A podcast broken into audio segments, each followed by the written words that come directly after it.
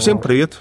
Вы слушаете очередной выпуск классного подкаста «История». У микрофона двое ведущих, студент педагогического вуза Илья Искалин и вместе со мной моя соведущая, преподаватель педагогического вуза, кандидат исторических наук Татьяна Александровна Мищенко. Здравствуйте. Здравствуйте, Илья. Сегодня мы продолжим разговор о советской эпохе. Мы уже говорили, посвятили этому несколько подкастов, несколько наших выпусков. Сегодня очень интересная и, я бы даже сказал, приятная тема. Сегодня поговорим о советских игрушках. Причем о советских игрушках, которые, что интересно, производились в Германской Демократической Республике. И вот э, в связи с этим у меня первый вопрос.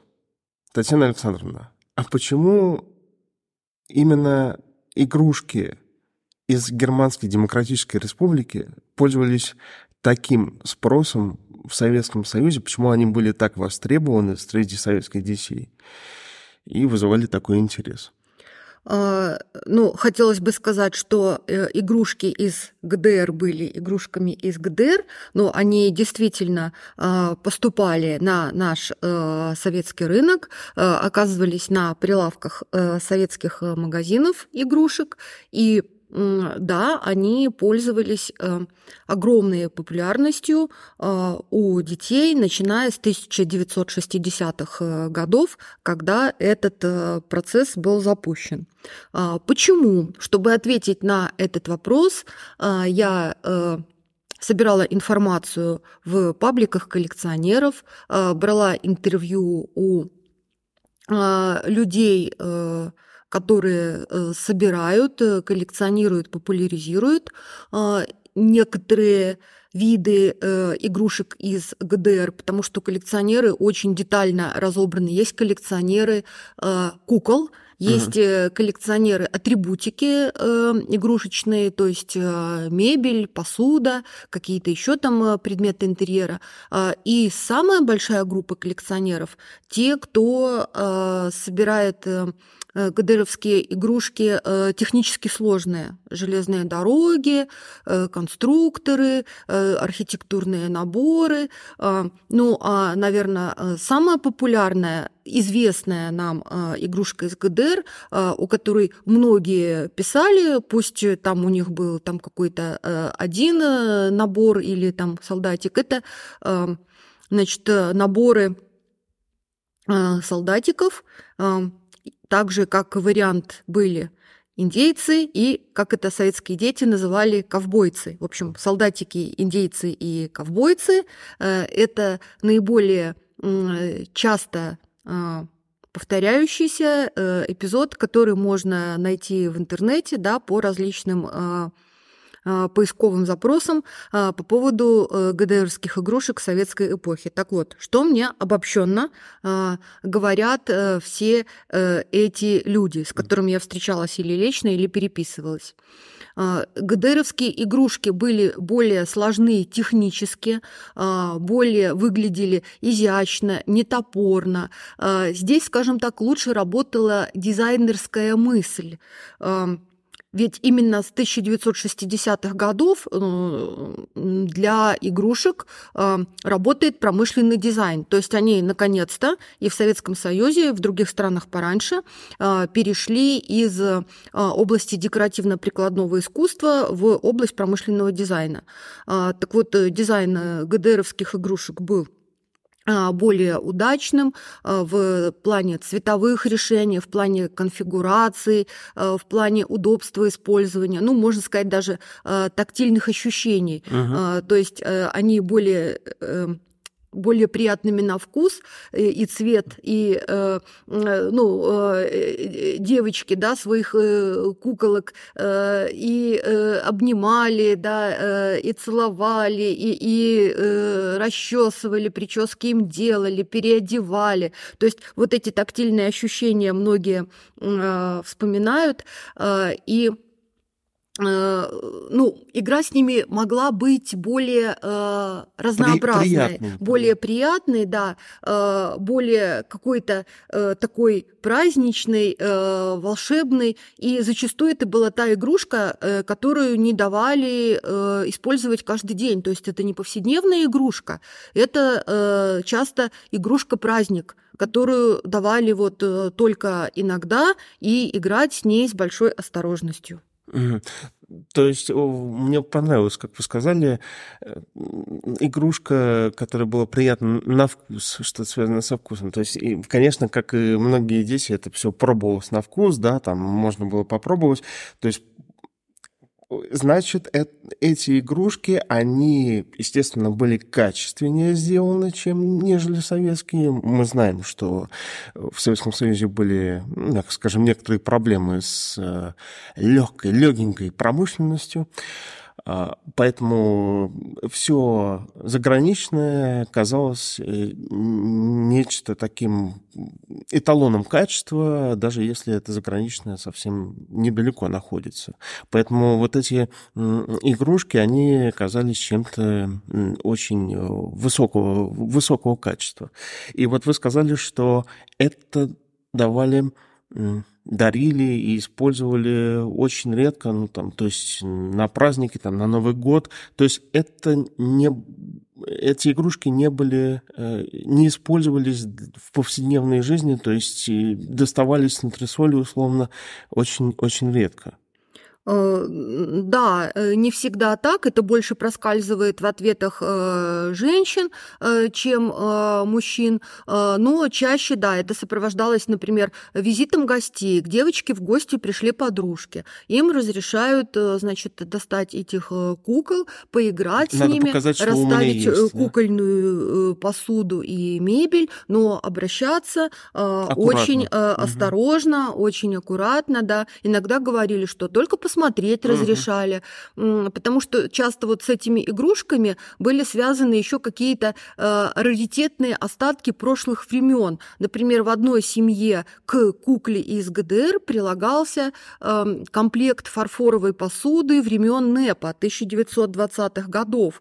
То есть девочкам расставить эту посуду разрешали, но как бы манипулировать так, как мы могли там э, советской пластмассовой или железной посудкой, да, греть друг друга железным совком по голове, э, это было э, невозможно. Здесь были э, особые правила поведения. Но у мальчики тоже, конечно же, старались бережно обращаться с такими игрушками. Они реально дорого стоили. Эта железная дорога стоила 25 рублей, а советская зарплата, ну, не было такого слова минималка, да, ну, вот такой категории, там, типа, начинающая воспитательница, да, или уборщица, или санитарка это 80 рублей.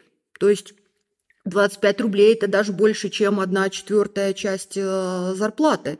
Э, такой э, небольшой. Это реально было очень дорого. Я однажды просила у своей мамы куклу Золушка, которая стоила в магазине 20 рублей, она в магазине на меня грозно посмотрела, вывела меня за руку и очень сильно отчитала, что я не должна никогда просить себе таких дорогих кукол и игрушек у меня достаточно. Угу. Поэтому если у кого-то была железная дорога ГДРовская э, за 25 рублей, э, то ребенок понимал, ее купили один раз. И потом это был предмет дефицита. То есть это не значит, что она лежала в магазине постоянно, как мне сказал один из респондентов, это э, советский конструктор э, мог э, пылиться или какая-то там сложная техническая модель машинки могла стоять и в кузов пыли набрать, а такой же ГДРовский аналог расходился за три часа, то есть сколько коробок привезли, люди выстроились в очередь и их раскупили. То есть ребенку говорили, мы больше такое тебе не купим.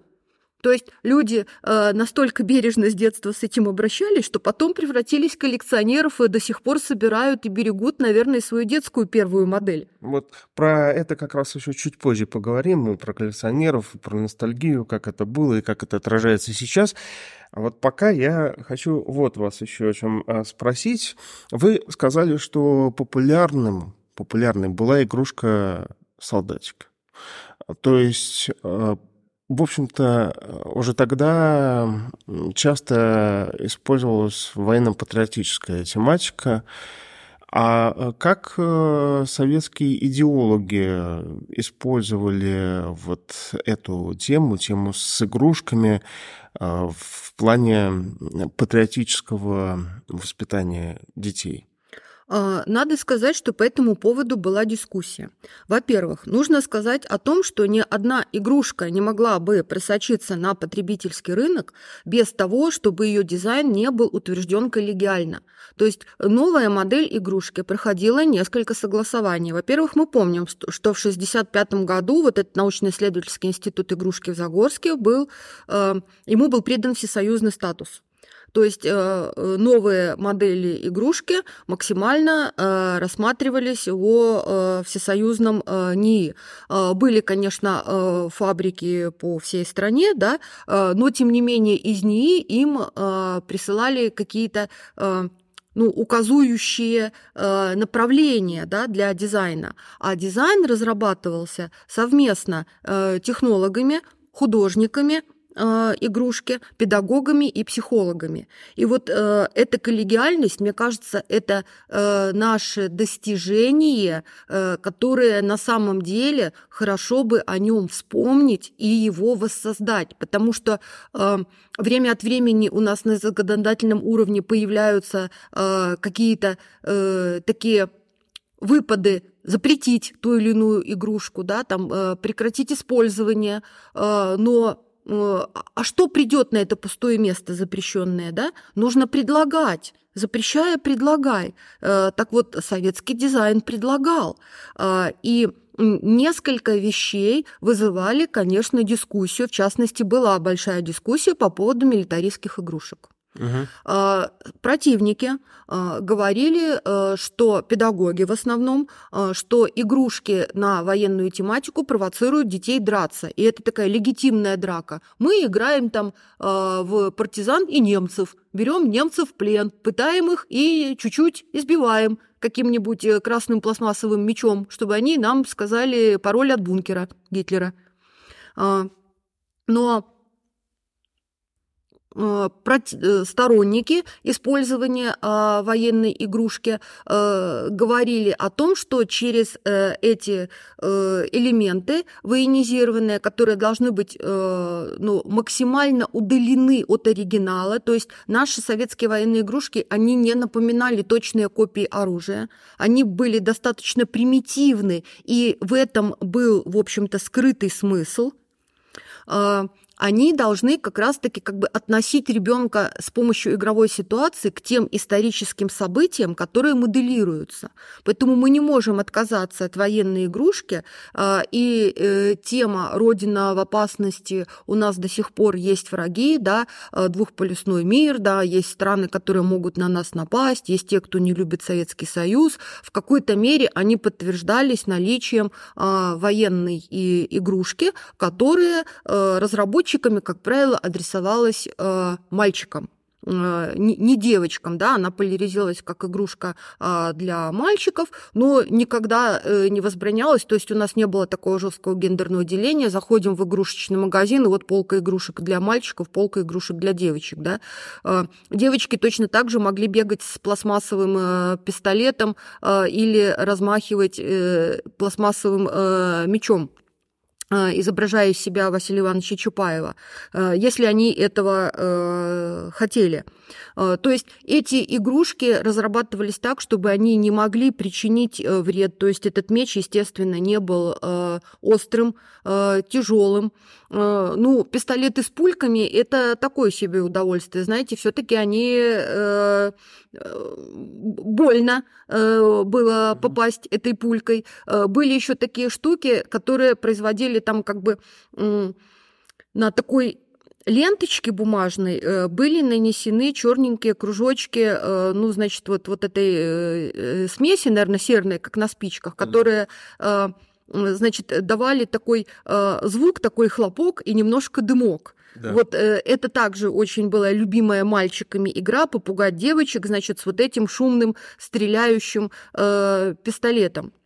А, но э, сложно замерить, да, сказать, э, несут ли эти игрушки э, агрессию в детскую среду или наоборот, они ее снижают своим наличием и тем именно, как выполнен их дизайн. Некоторые игрушки, кстати, вот так вот коллегиально не допускали. Например, была разработка каких-то оловянных солдатиков, которые должны были бы, к ним прилагался план битвы, реально исторического сражения, должны были бы ну, вот, разыгрывать эту битву. Угу. Было решено как раз-таки, что а, это чересчур, и вот а, именно в таком виде это может э, значит, подтолкнуть детей к агрессии, и вот это в производство э, не э, запустили. То есть дискуссия закончилась компромиссом, милитаристские игрушки присутствовали в советской игрушечной промышленности и в покупках, да, э, прежде всего из ГДР э, на советский рынок, э, но эм, их достаточно жестко контролировали в плане того, насколько каждая из этих игрушек провоцирует ребенка на насильственные действия или наоборот она носит какой-то такой характер, приучающий, воспитывающий в ребенке защиту, ответственность, э, там, э, устойчивость, э, ну, грубо говоря... В общем-то, положительные качества. Да, ничего плохого. здравый смысл все-таки а, победил. Да, да. Ну, наверное, любой мальчик, если бы у него не было выбора да, таких игрушек, все-таки был бы в какой-то мере ущемлен. Если ребенок не хотел играть такие игрушки, ему родители не покупали такие игрушки, да. А вот если хотел, пожалуйста, они были представлены в ассортименте. А почему вот, кстати, ГДРовские солдатики э, и э, производились также в дизайне индейцы и ковбои, здесь надо вспомнить, что э, в 70-е годы в Советском Союзе была очень популярна киностудия Дефа, э, и э, их э, приключенческие фильмы с сербом э, Гойко Митичем в главной угу, роли, да, да, фильмы про индейцев и ковбоев. Естественно, это тут же подхватила игрушечная промышленность и выпускала вот таких персонажей, с которыми дети тоже с удовольствием играли. Ну, это, это радует, что, в принципе, никому это не навязывали, как это могло быть. Ведь в Советском Союзе любили э, давать, как это называется, давать в нагрузку к какому-нибудь товару. Но это, правда, не к детям относится, это больше такие э, взрослые товары шли. Вот. Но вдруг э, и детские игрушки могли тоже давать в нагрузку. Но оказывается, что нет. Нет. Нет, да. Это хорошо. Вы немножко сказали и про то, что и педагоги, в общем-то, были отчасти против, не все, конечно, но часть из них была против такой милитаризации вот, детского сознания, если можно так сказать, через игрушки. А оказывало ли это какой-то педагогический эффект? Сейчас я поясню, что я имею в виду. Оказывал ли это эффект, э, вот когда все-таки мальчики играли, ну, в ту же самую войнушку. Я тоже играл, я тоже это в какой-то степени застал. Ну, потому что, в общем-то, э, берешь там какую-то палку, э, какой-то пистолетик, и, в общем, бегаешь по лесам, по полям. Да. Тот, кто не бил крапиву палкой, да. не имел детства. Естественно, да. А, оказывал ли это какой-то педагогический эффект? Э, вот именно что формирование негативного, что ли. Вот, то есть ты взял в руки оружие, пускай даже игрушечное, в таком возрасте, это сформировало у тебя, как мы говорим, а, агрессию, которая потом может вылиться во что-то большее в более уже солидном возрасте. Ну, Илья, мы говорим о времени, э, наверное, самом э, счастливом да, для советского периода, 60-х, 70-х э, годах, когда игрушка была да, частью промышленности и предлагалась для потребителя массового. Это же были и самые мирные времена да, для внутреннего жителя нашей страны. Поэтому это была именно игра, она была уже очень далека от каких-то реальных событий. Вот если э, взять послевоенное поколение детей войны и первых послевоенных детей, э, с ними мы также работали с устными опросами и расспрашивали их про игры. Это совсем другая тема, с чем они играли, э, что могло оказаться вместо игрушки в их руках, э, какие опасные вещи они могли применить вместо игрушки и пораниться ими, нанести себе травму. Да, это были там и гранаты, и снаряды, и мины, все что угодно они могли обнаружить на территории, где шла реальная война. А, так вот, мы спрашивали, играли ли дети в войну. А, дети, которые пережили оккупацию, не хотели играть в войну, а если они и играли, никто не хотел быть врагом. Все хотели быть а, нашими, Красной армией, партизанами. Никто не хотел быть немцев. А вот те дети, э, даже военные, послевоенные, которые жили в эвакуации, да, в тылу, у них не было вот этого острого отношения, э, они не пережили это на себе, что значит мы видим врага, что значит он пришел на нашу землю, что значит мы его боимся каждый день, э, что значит в его руках сейчас наша жизнь находится. Поэтому, когда это было такое острое детское переживание, дети сами сами отказывались от этой игры. А когда это ушло далеко, да, когда это превратилось э, в что-то из кинофильмов, да, э, из литературы, из рассказов э, старших людей в семье, то это реально стало уже ну, просто игрой, да, в которой... А игра – это способ познания мира, угу. способ узнать, а что же такое война, а что же значит враги, а что, за, что же значит кому-то противостоять и при этом сохранять стойкость, держать слово, да, быть верным клятве. Это и проверяется в игре. Э, и милитаристская игра – это э, один из э, способов познания мира. Другое дело, опять-таки, мы не сможем оценить, насколько да, эта игра провоцировала или не провоцировала агрессию. Но она э, имела место быть, и я э, также придерживаюсь э, того мнения, э, что запрет такой игры да, и полное э, прекращение выпуска милитаристских э, игрушек не привели бы к какому-то там э, гуманистическому результату в воспитании детей. Все хорошо в меру, угу. да, то, как выглядят эти игрушки, в каких ситуациях их можно использовать. Можно же не иметь пластмассового автомата, а взять палку, да, и все равно изображать из себя командарма, перед которым ряды противника в виде лопухов и крапивы, да. Мы и э, без э, готовой промышленной игрушки могли бы обойтись, дети бы все равно в это играли, если бы они э, захотели. Поэтому мне кажется, здесь э, выбор э, педагогов, да, советских и дизайнеров, он был такой достаточно грамотный и выверенный был этот подход. Правильный, да. да. То есть в любом случае можно сказать, что если бы даже этого не было, это бы стоило придумать, как это говорится. Хорошо, мы потихонечку уже подходим к завершению нашего разговора сегодня. И в конце вот о чем хочется спросить. Вот уже нет такого государства, как ГДР, и Советского Союза тоже уже не существует. Прошло какое-то время, и в последние годы все больше и больше усиливается эффект ностальгии по вот этому прошедшему времени, в том числе и по тем моментам и по тем а, артефактам, которые были в ту эпоху. А, в э, сети, в интернете можно найти огромное количество пабликов, сайтов, и существует огромное количество блогеров, которые ведут целые свои ресурсы, посвященные именно игрушкам из Советского Союза, из советского периода, из ГДР и прочее.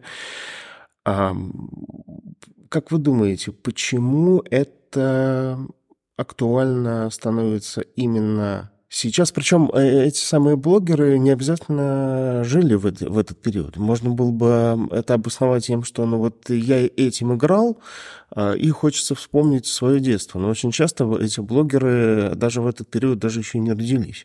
Но очень часто э, на этом спекулируют. Так вот, э, почему вы думаете, почему этот, эм, как вы думаете, почему этот период так актуален в плане ностальгии именно сейчас. И напоследок э, мне очень интересно, и всем нашим слушателям, я уверен, тоже интересно узнать э, еще несколько интересных, э, может быть, случаев из вашей личные практики э, детской взаимодействия с игрушками, вот э, ваши личные, вы один случай уже рассказали, может быть, расскажете еще пару. Угу. Так, ну начнем с высоких материй, да? А, почему э, советский опыт, советская повседневность и, в частности, игрушка вызывают такой коллекционерский, блогерский, вообще общественный интерес?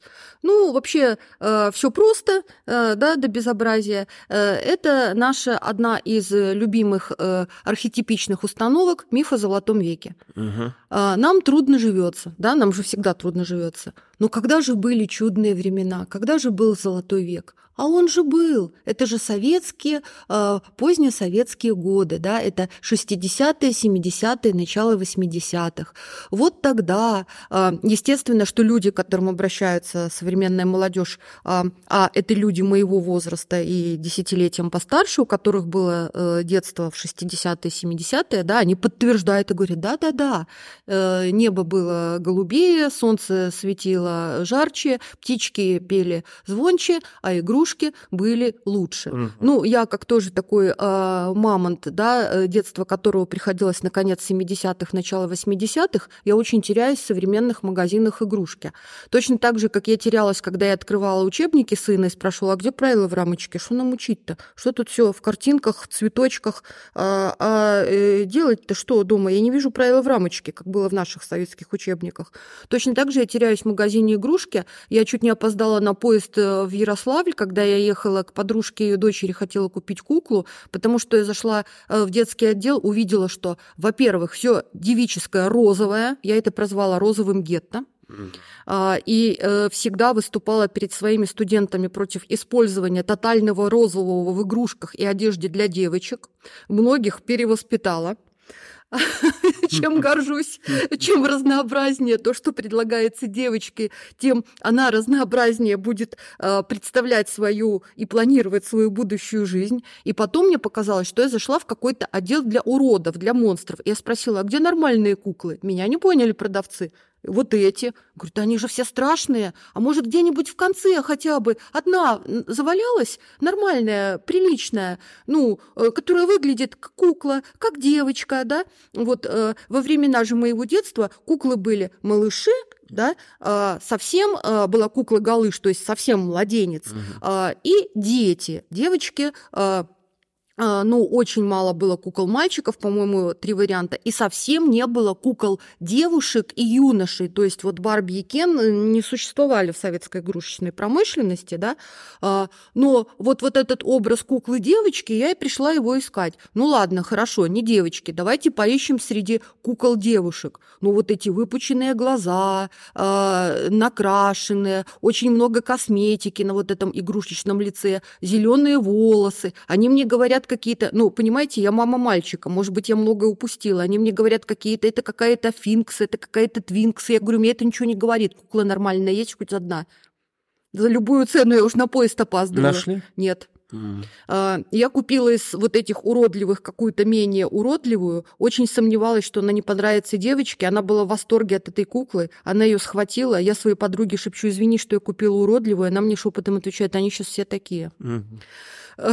В общем, а, может быть, в этом и кроется да, ответ на вопрос, почему же мы э, собираем игрушки из прошлого и воспоминания об этом. Да? Но нельзя сбрасывать со счетов и то, с чего вы начали, Илья. Если э, человек э, в детстве собирал, берег, у него был этот конструктор или железная дорога, то с этого и началась его коллекция. Он с этим так и переезжает с места на место, возит за собой собой эти коробки, пишет о них. Эти коллекционеры ругаются друг с другом и сражаются по поводу какой-нибудь серии, артикула, пишут мне вот этого не слушайте, было на самом деле вот так-то. То есть мне это не важно, да, как социальному историку, э, какой именно артикул был у какого-нибудь там ГДРовского солдатика. Он был там 23 сантиметра или 24 с половиной э, в высоту. А для них это э, очень важные моменты, по поводу которых можно